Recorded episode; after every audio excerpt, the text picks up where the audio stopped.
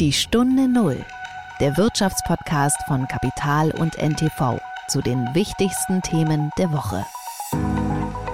Man kann definitiv sagen, die Reiselust ist ungebrochen. Also Menschen reisen, Menschen haben Fernweh und ähm, wollen auch nicht darauf verzichten. Und die Tourismusindustrie setzt auch sehr stark darauf, dass Reisen kein elitäres Gut wird, sondern dass es nach wie vor ein Gut für die gesamte Bevölkerung bleibt.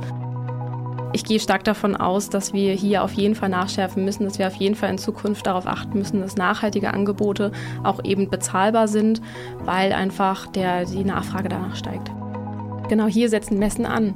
Wir können Menschen zusammenbringen vor Ort, an einem Ort, zu einer Zeit auf dieser Welt. Hallo und herzlich willkommen in der Stunde Null. Es ist Freitag, der 17. November und wir starten wieder in eine neue Folge unseres Podcasts. Wir sind Nils Kreimeier und Martin Käble.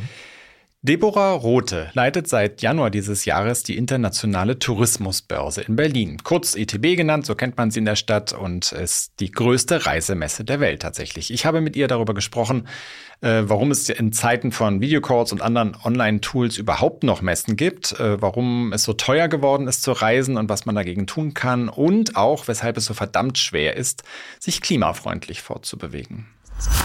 Das war die Woche. Martin, es ist irgendwie eine ganze Menge los gewesen in dieser Woche, selbst dann, wenn man von den laufenden Kriegen in der Ukraine und im Nahen Osten absieht. Ja, also das Sommerloch ist definitiv vorbei, wie man auch, glaube ich, draußen am Wetter erkennt.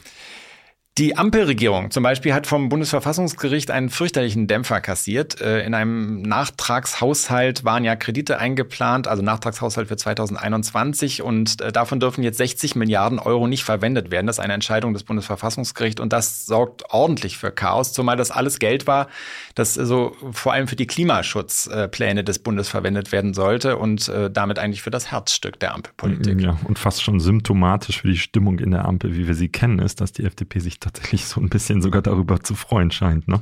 Es wirkt so ein bisschen so und man fragt sich, wie lange die sich noch freuen, äh, weil so ein handfester Koalitionskrach ja auch äh, schnell gefährlich werden kann. Wir wollen aber uns gar nicht so ausführlich äh, mit diesem Problem äh, beschäftigen, denn das wird auch anderswo ja erschöpfend behandelt. Äh, und das Erstaunliche ist eigentlich, äh, wir reden hier, wir neigen in Deutschland so ein bisschen dazu, äh, uns sehr auf uns selbst zu schauen, auf das, was hier passiert. Dabei ist Klimaschutz ja eine Sache, die weltweit passiert und, und die Welt von weltweiter Bedeutung ist. Und da gibt es ja trotz aller Widrigkeiten und Hemmnisse an manchen Orten tatsächlich Fortschritte. Und einer dieser Orte ist durchaus überraschend und die Rede ist von China. Ja, genau. Ein Fachmagazin, der Carbon Brief, hat in dieser Woche eine Studie veröffentlicht, aus der hervorgeht, dass China schon im kommenden Jahr, also 2024, den Höhepunkt bei den CO2-Emissionen überschreiten dürfte. Das heißt, ab da würde es tendenziell abwärts gehen mit den Emissionen. Ich freue mich ja sehr, dass du China sagst, Martin. Ich, ich bin ja eigentlich der Rheinländer hier. Aber jedenfalls, das ist insofern eine kleine Sensation, äh, als China, China eigentlich seit Jahrzehnten jedes Jahr höhere CO2-Emissionen aufweist von so einer kleinen Pause zur äh, ersten Corona-Phase mal abgesehen. Und äh, das Land liegt ja bei den Emissionen insgesamt an der Spitze. Das heißt, wenn es da wirklich äh, abwärts gehen sollte, dann ist das schon ein Gamechanger, wie man so schön sagt. Ja, und ich finde, das ist einfach eine dieser Nachrichten, die wahrscheinlich gar nicht so viele Leute mitbekommen haben. Wäre jetzt mal meine Hypothese, gerade in dieser nachrichtenreichen Woche. Dabei hat es eigentlich einen wirklich großen Impact auf eins der größten Themen unserer Zeit. Schauen wir uns mal die Gründe an. Weshalb ist das so? China ähm, oder warum kommt es zu so einer ja im Grunde fast schon historischen Wende? Ähm, und das ist dahinter steht eine Entwicklung, die bei uns so ein bisschen unterm Radar läuft, die man immer mal wieder so in einzelnen Meldungen mitbekommt, aber die vielleicht nicht so ganz allen äh, bewusst ist. China baut in einem Tempo erneuerbarer Energien aus, das man sich hier kaum vorstellen kann. Ich äh, versuche mal kurz ein paar Zahlen zu liefern. Wenn man das zusammenrechnet, was im Jahr 2023, also allein in diesem laufenden Jahr an Solarenergie, Wind- und Wasserkraft zugebaut wurde, also was neu hinzugekommen ist, China, dann reicht das locker, um damit ganz Großbritannien mit Strom zu versorgen. Das ist echt spektakulär. Und also vor allem die Photovoltaik, die auch durch chinesische Produzenten ja so billig geworden ist wie noch nie in der Geschichte, die macht wirklich irre Sprünge. Ja, 2023 kam doppelt so viel an Solaranlagen hinzu wie in den USA insgesamt insgesamt installiert sind. Das muss man sich mal auf der Zunge zergehen lassen. Man muss jetzt bei dieser Meldung natürlich hinzusagen, ähm, ja, also der Klimawandel ist natürlich nun leider im Gange. Ähm, wie sehr wird das denn Einfluss zum Beispiel auf 1,5 Grad Ziel nehmen können, diese, diese gute Nachricht aus China? Klar, also das, das sind jetzt äh, Dinge, die sozusagen in die Zukunft weisen. Wir befinden uns möglicherweise jetzt an einer Wende, die irgendwann in vielen Jahrzehnten möglicherweise dann tatsächlich eine Rolle spielen wird. Das, man muss sich diese Dimension auch immer klar machen. Für das 1,5 Grad Ziel wird es wahrscheinlich nicht mehr viel bringen. Es wird schwierig bis unmöglich, das zu erreichen. Das sagt ja die Fachwelt. Gleichzeitig ist es ja auch so, dass sich immer deutlicher abzeichnet, dass diese Extremszenarien, diese ganz schlimmen, wirklich ver verheerenden Szenarien auch so ein bisschen vom Tisch sind. Auch das ist ja mittlerweile Konsens in der, in der Fachwelt. Es macht die Sache äh, zwar jetzt erstmal aus unserer Sicht nur geringfügig besser, aber zumindest äh, weckt es ein bisschen Hoffnung, wenn es eine positive Entwicklung gibt. Und es ist ja tatsächlich so, dass einige entscheidende Wenden äh, schon vollzogen sind. Auch das ist vielleicht nicht allen klar. Zum Beispiel ist es den, ähm, in den großen Industrieräumen der Welt, also in den USA, in der Europäischen Union und in Japan, ist dieser Gipfel bei den CO2-Emissionen, der auf den jetzt China offenbar zusteuert, schon seit geraumer Zeit überschritten. Äh, und wenn jetzt China noch dazukommt, würde das die Sache natürlich noch besser machen. Ja, ja, absolut. Und zum anderen ist ja im gleichen Zeitraum die Wirtschaft durchaus gewachsen, also jetzt mal von dem ersten Corona-Jahr abgesehen. Das heißt, es gibt in fast allen Industriestaaten eine Entkopplung von Wirtschaftswachstum und CO2-Ausstoß, wenn das so ist. Ja, also das, das ist auch wirklich eine, eine bemerkenswerte Entwicklung. Das heißt, die Wirtschaft kann doch zulegen, ohne dass das Klima stärker belastet wird, vereinfacht gesagt. Die Stunde Null. Das Gespräch.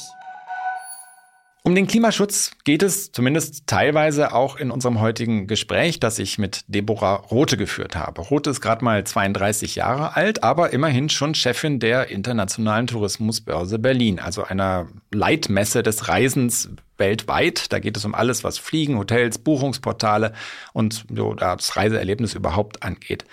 Und wir haben ja in diesem Podcast schon häufiger festgestellt, dass seit die Pandemie abgeflaut ist, wieder gereist wird, was das Zeug hält. Genau, was fürs Klima jetzt nicht unbedingt eine gute Nachricht ist. Ähm, deswegen auch interessant, wie so eine Tourismusmesse dann mit dem Thema Klimawandel umgeht. Wie war da dein Eindruck?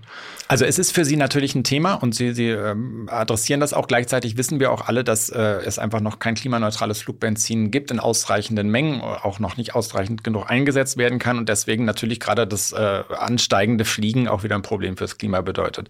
Darüber habe ich mit ihr gesprochen, aber auch über die steigenden Preise in der Reisebranche, die für viele Leute natürlich trotz allem ein Problem sind. Und das nachhaltige Flugbenzin kommt dann irgendwann aus China. Herzlich willkommen, Deborah Rote im Podcast Die Stunde Null. Vielen Dank, hallo. Sie leiten seit äh, Januar dieses Jahres die äh, internationale Tourismusbörse, also im Grunde die größte Reisemesse überhaupt. Und das Erste, was ich mich gefragt habe nach äh, den ganzen Wandel, den wir erlebt haben in der Covid-Zeit, äh, Homeoffice, was ja auch nach wie vor noch geblieben ist in vielen Unternehmen, äh, auch durchaus eine Veränderung im Dienstreiseverhalten.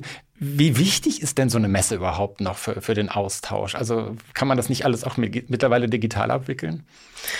Tatsächlich hat sich gezeigt, vor allem durch die Corona-Pandemie und die Entwicklung der Arbeitsmodelle beziehungsweise der Entwicklung am Arbeitsmarkt, dass Messen sogar noch wichtiger geworden sind, nämlich als Plattform und als, sagen wir mal, Begegnungsstätte für echte Beziehungen. Und damit meine ich jetzt nicht die äußerst emotionale Art einer Beziehung, sondern damit meine ich die Beziehung zu Geschäftspartnern, die Beziehung zu Kunden, nämlich das echte Treffen vor Ort. Ich meine, Sie werden das selber auch kennen. In der heutigen Arbeitswelt verbringen wir vermutlich ich würde mal sagen, 80 Prozent unserer Zeit im digitalen Feld. Das heißt, mhm. wir haben digitale Meetings, wir verschicken E-Mails, wir sind auf LinkedIn unterwegs und versuchen dort uns zu vernetzen.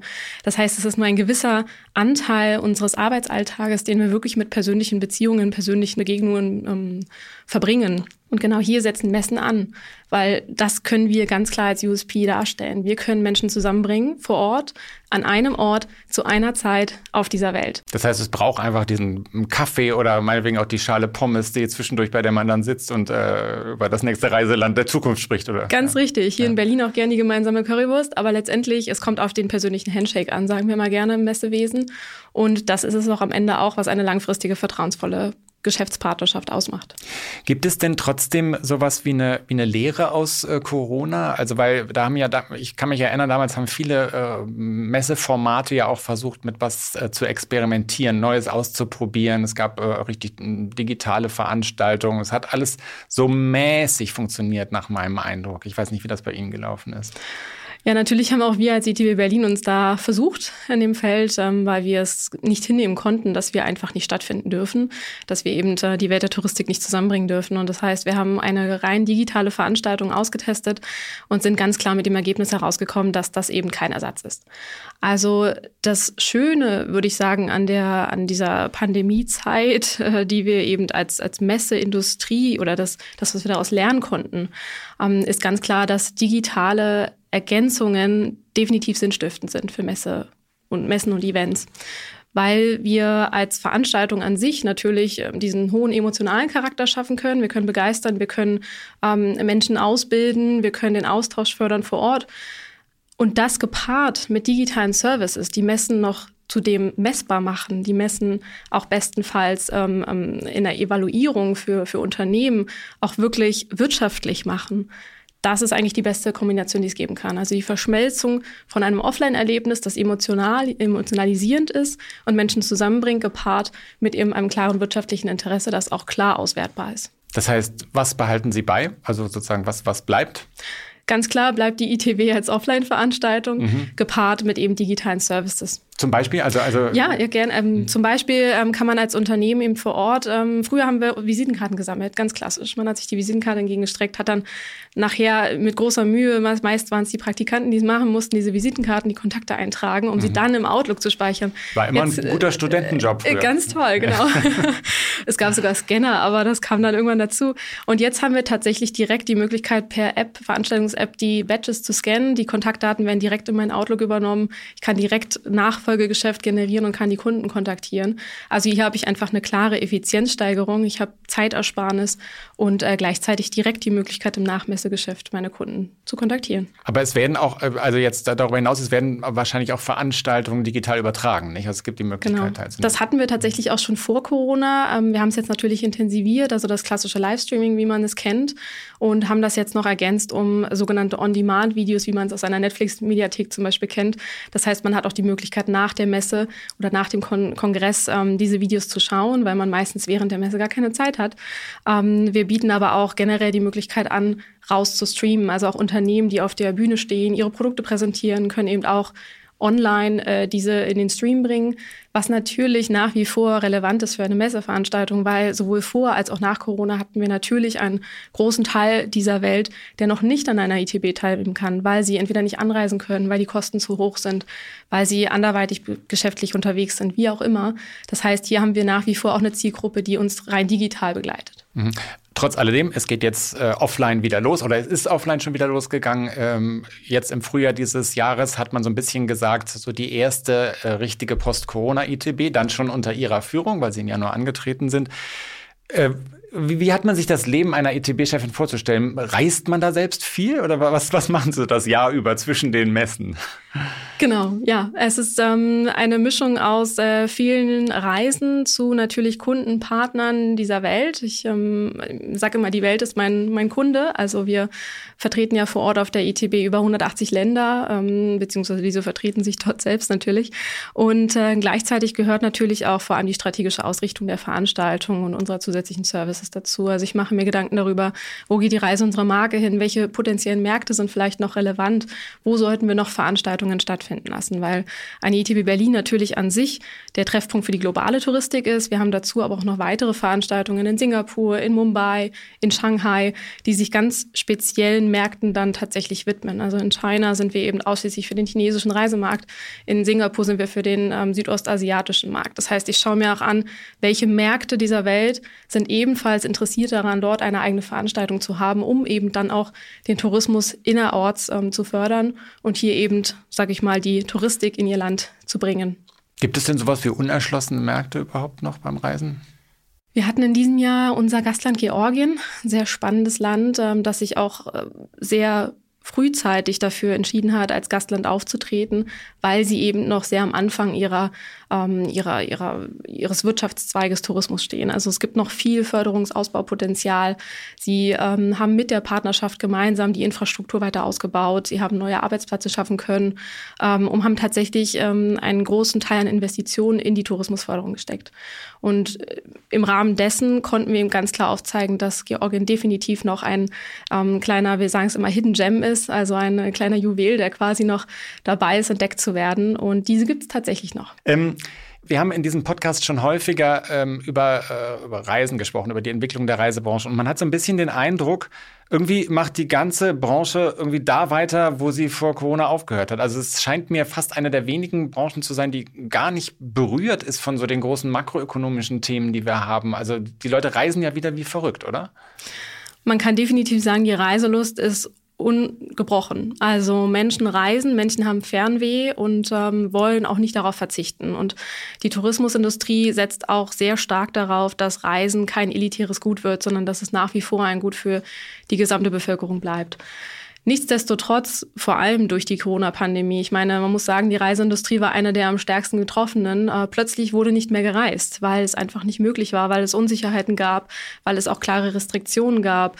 Und ähm, ich erinnere mich auch persönlich 2020 daran, äh, wie schwer es war, tatsächlich ähm, teilweise überhaupt ähm, in Länder reisen zu dürfen, wenn man zum Beispiel noch keine Impfung hatte. Also wie selbst innerhalb Europas. Genau, selbst innerhalb Europas. Man hat sich versucht, schnell ähm, irgendwo eine Impfung herzuholen, damit man dann auch wirklich weiter reisen durfte. Und das ist ja auch für viele Unternehmen tatsächlich ähm, existenzentscheidend, dass man zu, zu Kunden und Partnern gereist ist zu dem Zeitpunkt, dass man ähm, sich getroffen hat, dass man Geschäft machen konnte.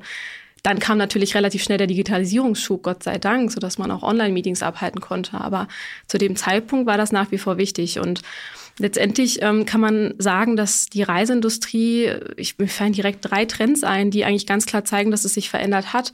Der erste ist einer, der uns, glaube ich, alle in der Arbeitswelt generell ähm, betrifft, ist das Thema Workation, wie man es so schön nennt. Das ist einer der Trends, der tatsächlich aus dieser gesamten Zeit entstanden ist und auch vor allem in Deutschland sehr stark vertreten ist. Wir nennen das in der Tourismusindustrie gerne Blended Travel, nämlich die Kombination aus Reisen und Privatleben, äh, beziehungsweise Geschäft und Privatleben. Mhm und auch gleichzeitig leben und arbeiten an einem anderen Ort, als es die Arbeitsstätte ist. Also ich fahre, weiß nicht, mit meiner Familie äh, nach äh, Barcelona, dann machen wir eine Woche zusammen Urlaub. Ich hänge noch eine weitere Woche dran, in der ich eigentlich schon wieder arbeiten muss, aber nutze dann dort die Gelegenheit, um von dort aus meine, meine Arbeit zu erledigen, wenn ich das beruflich hinbekomme. Das Ganz geht genau. ja nicht in allen Berufen. Mhm. Genau, man braucht den Job dafür, der natürlich auch digitale äh, Möglichkeiten bietet und dann ist das möglich. Und das ist tatsächlich schon sehr weit verbreitet. Inzwischen auch Unternehmen wie zum Beispiel Airbnb, die fully remote arbeiten arbeiten. Das heißt, die Leute arbeiten wirklich ausschließlich im digitalen Kontext, können also von überall in der Welt aus arbeiten. Und äh, das ist einer der Trends, die sich tatsächlich in dieser Zeit im Tourismus entwickelt hat. Gleichzeitig ähm, sehen wir auch Veränderungen. Darf ich da, ja. da mal ganz kurz nachfragen? Das heißt, es gibt äh, jetzt mittlerweile ja wahrscheinlich auch schon dann Orte, die ganz konkret dafür Unterkünfte anbieten, die sich sozusagen darauf spezialisieren, dass man äh, so eine Mischung aus Arbeit und Auslandsaufenthalt mit Urlaubsaspekten äh, gerne an, also anstrebt und, und, und äh, Unterkünfte, die sich darauf, darauf ausrichten und die dann auch wiederum in ihrem Kontext auftauchen. Ganz richtig. Es gibt sowohl Destinationen, die sich damit auch äh, brüsten, die halt ganz klar sagen, wir sind vorbereitet. Als äh, gutes Beispiel die Kanarischen Inseln, die alle mit Glasfaser ausgestattet sind. Das heißt, man kann dort wunderbar digital arbeiten. Oder auch verschiedene Hotelketten. Ähm, es gibt zum Beispiel auch eine kleinere Hotelkette, die nennt sich Selina Hotels. Die sind weltweit vertreten. Die bauen komplett auf diesem Coworking-Konzept auf. Das heißt, äh, deren Kernangebot äh, ist es eigentlich, dort zu arbeiten und nebenbei das Leben zu genießen. Das ist so ein Stück weit auch deren äh, Essenz. Und genau das ist einer der Punkte, die klar entstanden ist. Ähm, jetzt hatte ich Sie, Sie unterbrochen, weil es ging noch um weiter. Sie sagten, es gibt mindestens drei große Entwicklungen, wie sich das Reisen verändert hat. Haben Sie die dritte noch im Kopf? genau, also äh, generell äh, sehen wir, dass ähm, das hat relativ zeitnah mit der Corona-Pandemie angefangen und noch ist noch am Auslaufen, ist das starke Last-Minute-Geschäft. Also das, worauf sich die gesamte Touristik einstellen musste, ist, dass Menschen ganz klar nachgefragt haben, der Konsument wollte Last Minute Option haben. Das heißt, kurz, äh, kurzfristige Stornierungen möglich haben. Er wollte äh, möglichst kurzfristig überhaupt etwas buchen können. Ähm, Flexi-Optionen bis zum Get-No. Also wirklich, ähm, sage ich mal, die Kontrolle in der eigenen Hand zu haben und jederzeit Pläne ändern zu können. Das ist etwas, was natürlich eine, ein Unternehmen vor starke Herausforderungen stellen kann, ähm, einfach aufgrund der Planbarkeit.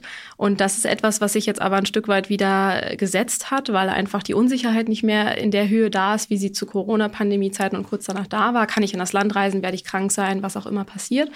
Jetzt setzen aber Konsumenten immer noch gerne auf Flexibilitätsoptionen und sind sogar dafür bereit, mehr Geld auszugeben, weil sie einfach die Möglichkeit sich offen halten möchten, vielleicht doch nochmal den Plan zu ändern, vielleicht äh, doch noch einen Tag länger ranzuhängen, ähm, je nachdem die Route zu ändern, was auch immer.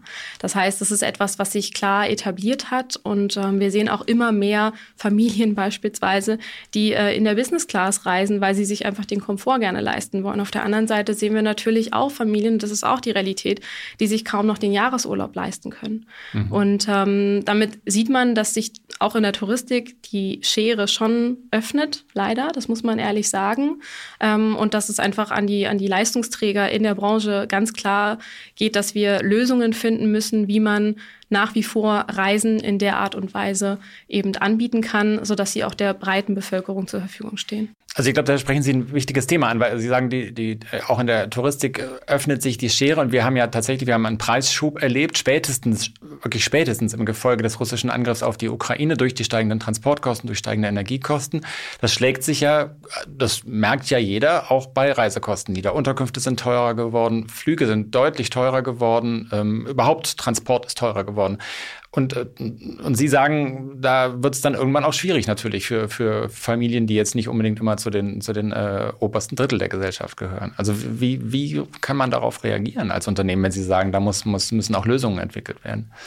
Naja, generell muss man ehrlich sagen, natürlich haben Unternehmen, darunter zählen natürlich Hotels, äh, Airlines etc. pp. Ähm, ebenfalls mit den Kostensteigerungen zu kämpfen. Und ähm, das, woran gerade gearbeitet wird oder im besten Fall gerade auch schon eh läuft, ist, dass die Kosten tatsächlich nicht zu 100 Prozent an die Konsumenten weitergegeben werden. Es, es wird wirklich versucht, Lösungen zu finden ähm, und über, über verschiedene äh, Stellschrauben ähm, diese Kosten aufzufangen. Wir sehen ganz klar, dass das Umsatzvolumen in der Touristik nicht unbedingt gesunken ist, sondern eher stabil bleibt, weil, wie eben schon gesagt, äh, es zum Beispiel auch einige Konsumenten gibt, die plötzlich eher einen höheren Standard buchen, der vorher nicht gebucht wurde. Also es wiegt sich ein Stück weit auf. Auf der anderen Seite ist es die klare Wahrheit. Wir sehen es, die Kosten für Hotels und ähm, Flugreisen, Zugpreise sind erhöht. Das ist aber der Spiegel der aktuellen Wirtschaft und das ähm, kann man nur bedingt beeinflussen. Aber das heißt, äh, sozusagen, ich, ich habe höhere Kosten, der Umsatz bleibt mehr oder weniger auf dem gleichen Niveau, das heißt niedrigere Margen in, in der Branche. Das kommt teilweise darauf an, ja, kommt mhm. dazu.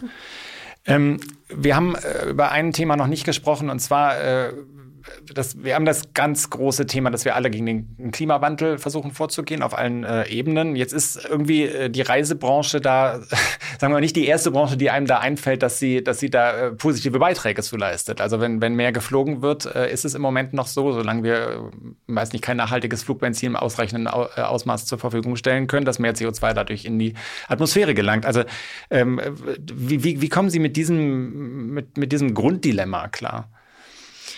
Naja, zunächst einmal aus meiner Perspektive im Rahmen der ITB bringen wir eben genau diese Themen auf die Bühne. Ähm, wir sind sicherlich noch in dem Stadium, dass wir den Austausch klar benötigen, dass wir äh, über gemeinsame Lösungen nachdenken müssen und ähm, noch definitiv im Stand der Forschung sind.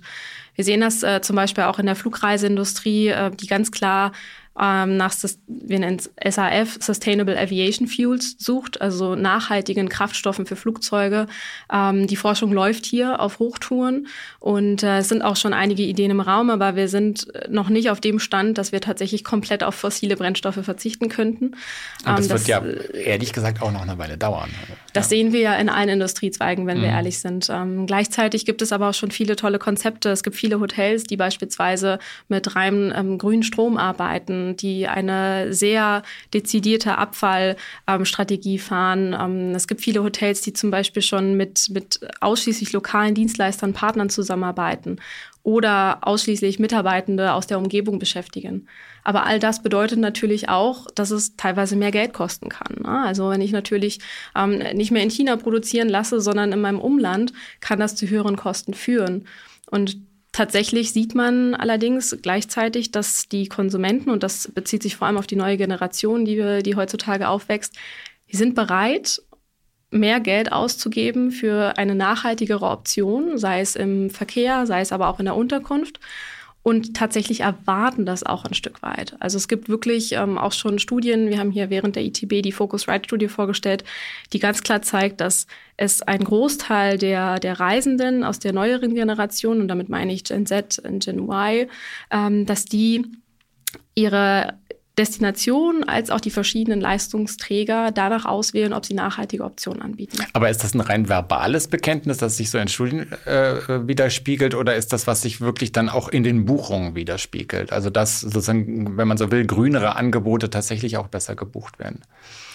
Das ist noch in, ich sag mal so, wir sind jetzt mitten in diesem Jahr tatsächlich in einem ersten Spiegel dessen. Das heißt, äh, wir sehen diesen Trend vor allem in diesem Jahr zunächst. Das äh, ging jetzt erst los. Das heißt, ich denke, wir werden in den Folgejahren ganz klar daraus die Statistik ziehen können, ob das tatsächlich auch in der Umsetzung stattfindet oder ob das eher äh, eine Meinung ist, die man geäußert hat, weil man mhm. nicht gerne so aussuchen wollen würde. Ähm, aber ich gehe stark davon aus, dass wir hier auf jeden Fall nachschärfen müssen, dass wir auf jeden Fall in Zukunft darauf achten müssen, dass nachhaltige Angebote auch eben bezahlbar sind, weil einfach der, die Nachfrage danach steigt.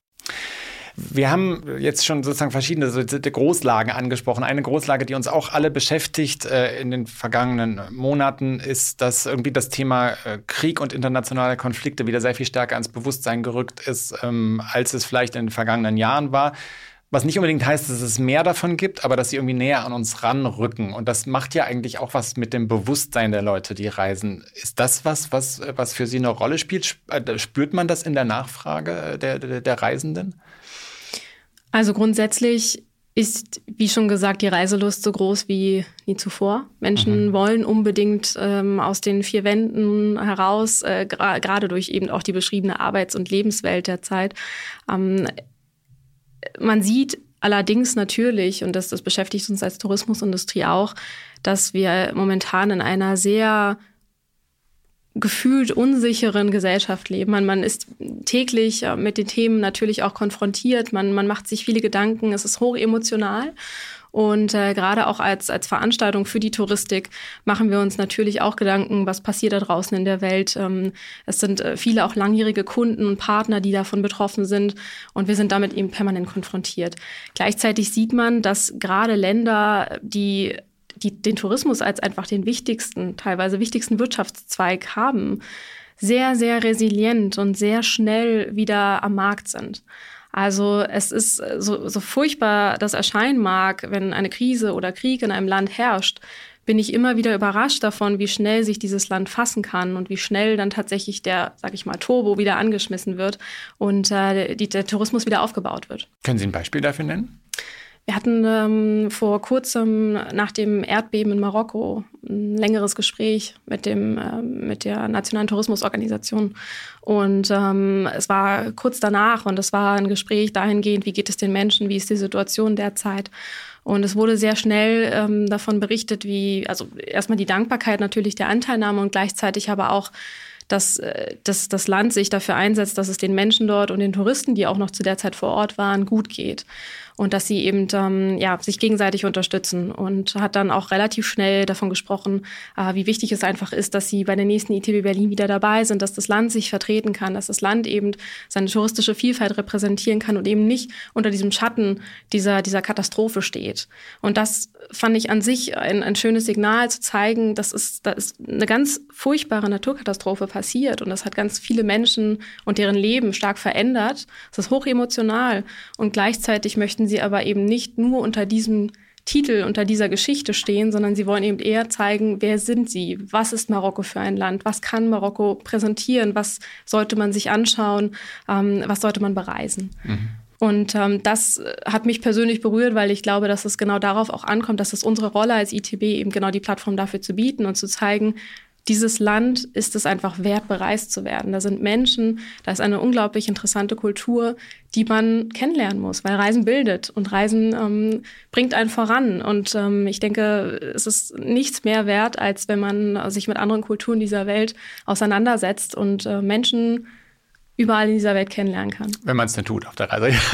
okay, äh, aber Sie sind jetzt schon so ein bisschen wieder auf die Funktion der, der Messe selbst zurückgekommen. Vielleicht, wenn wir da ähm, das jetzt zum Schluss auch nutzen, um so ein bisschen so einen Ausblick auf die äh, kommende Veranstaltung im äh, kommenden Frühjahr zu werfen. Gastland ist, glaube ich, Oman, wenn ich es äh, richtig in Erinnerung richtig. habe. Ich habe äh, in der Vorbereitung auch gelesen, dass Sie auch Wert legen sehr stark auf so technische Aspekte, neue digitale technische Aspekte des Reisen. Sie haben selbst gesagt, dass Sie ChatGPT selbst auch schon im beruflichen Alltag nutzen.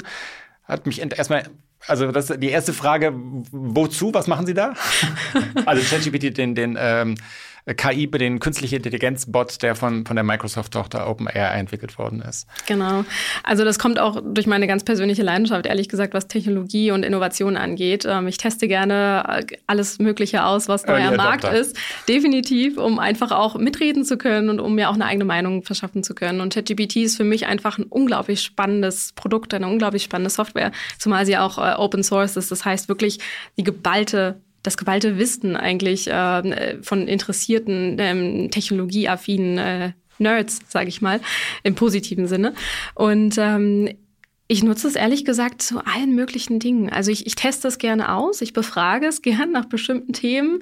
Äh, man muss ja auch äh, sagen, dass es aber nur bis 2021 äh, eingespielt wurde. Das heißt, mhm. alles andere, es ist nicht, es ist nicht up to date, muss man ehrlich sagen. Ähm, ich nutze es manchmal auch für Briefvorlagen. Ich nutze es, äh, ich habe mal ausgetestet, eine Stellenausschreibung darüber zu schreiben. Ähm, man kann es für Rechnungen nutzen. Oder? Nein, tatsächlich nicht. Also es kommt aus Briefing an und das wird nämlich ganz spannend, auch wenn es um zukünftige Jobs geht, weil viele haben ja Sorge, dass sie durch solche Software, durch solche Technologien irgendwann ihren Arbeitsplatz verlieren. Und ich bin eher der Meinung, das wandelt ein Stück weit die Arbeitsplätze. Man man entwickelt dadurch neue Arten von Jobs. Beispielsweise, ähm, ich bin jemand, der, der ähm, auf der Suche ist nach einem interessanten Pressetext. Ich möchte gerne irgendwas schreiben, ne? also vor allem im Bereich Content, möchte gerne äh, mein neues Produkt vermarkten und würde das gerne über ChatGPT machen, weil es kostet mich einfach weniger Zeit und ähm, am Ende, ja, habe ich da einfach eine gute Inspiration bekommen. Dann braucht es aber jemanden, der weiß, wie man diese Software brieft, wie man tatsächlich diese Aufgabe gibt weil man sonst tatsächlich in ein immer wieder generieren kommt. Also diese Software kann tolle Antworten geben, die sind aber nur so gut, wie die Frage gestellt wurde. Und ich glaube, da werden in Zukunft tatsächlich Arbeitsplätze entstehen. Das nennt man Prompten. Und je nachdem, wie jemand eine Frage eingibt, wird auch das Ergebnis eben dementsprechend gut sein.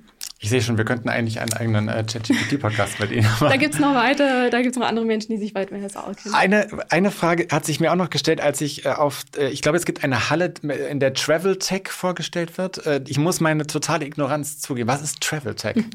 Also wir haben tatsächlich sogar sechs Hallen, in denen Travel Technology stattfindet. Das ist eines unserer größten Märkte auf der ITB Berlin. Das ist im Grunde ein Konglomerat an verschiedenen ähm, Anbietern, Unternehmen, die im Bereich Technologie für die Reisebranche unterwegs sind. Beispiel, das könnte, ähm, das ist ein Booking.com, das ist also eine, eine Plattform.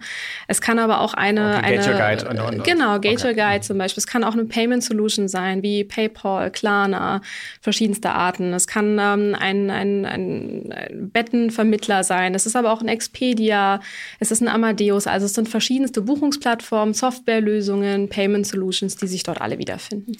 Okay, dann habe ich es jetzt äh, verstanden. Also, es, für Sie geht es jetzt äh, weiter. Sie, wie viele Reise, wie viele Länder müssen Sie noch bereisen bis zur nächsten Veranstaltung, bis, bis äh, zur nächsten Messe? Ähm, es stehen noch zwei an. Zwei, okay. Was ist das genau. nächste? Das nächste ist Madrid. Okay, okay. Spanien war ich auch gerade. Prima, ganz herzlichen Dank, liebe Rotor, dass Sie im Podcast gewesen sind. Vielen Dank. Alles Gute. Tschüss. Danke. Ja, das hätte ich irgendwie auch nicht gedacht, dass wenn ich mit der ITB-Chefin spreche, da so das Thema Chatbots und äh, ChatGPT so eine zentrale Rolle einnehmen würde. Wie du dir vorstellen kannst, überrascht es mich nicht, weil ich glaube, was ähm, wir alle verstehen müssen, ähm, so wie die Digitalisierung im Prinzip alle Branchen erfasst hat irgendwann und durchdringt, so ist das jetzt die nächste Welle mit der Automatisierung ähm, genau das Gleiche. Also das wird praktisch jede Branche betreffen. Genau, wir, wir, wir, können auch schon sagen, in zwei bis drei Monaten werden hier dann auch nur noch zwei äh, Bots sitzen, die dieses Gespräch führen. Äh, Im Moment sind wir, glaube ich, noch echt, äh, soweit ich das beurteilen kann, man ver verliert Müssen hier den die Zuschauer Überblick. beurteilen. ja, genau. Und Zuhörer. Ich äh, bedanke bedanke mich jedenfalls, liebe Zuhörer und Zuhörer, dass Sie diese Woche wieder dabei sind und wir würden uns freuen, wenn Sie auch nächsten Freitag wieder unseren Podcast hören. Alles Gute und Tschüss. Ciao. Die Stunde Null, der Wirtschaftspodcast von Kapital und NTV zu den wichtigsten Themen der Woche.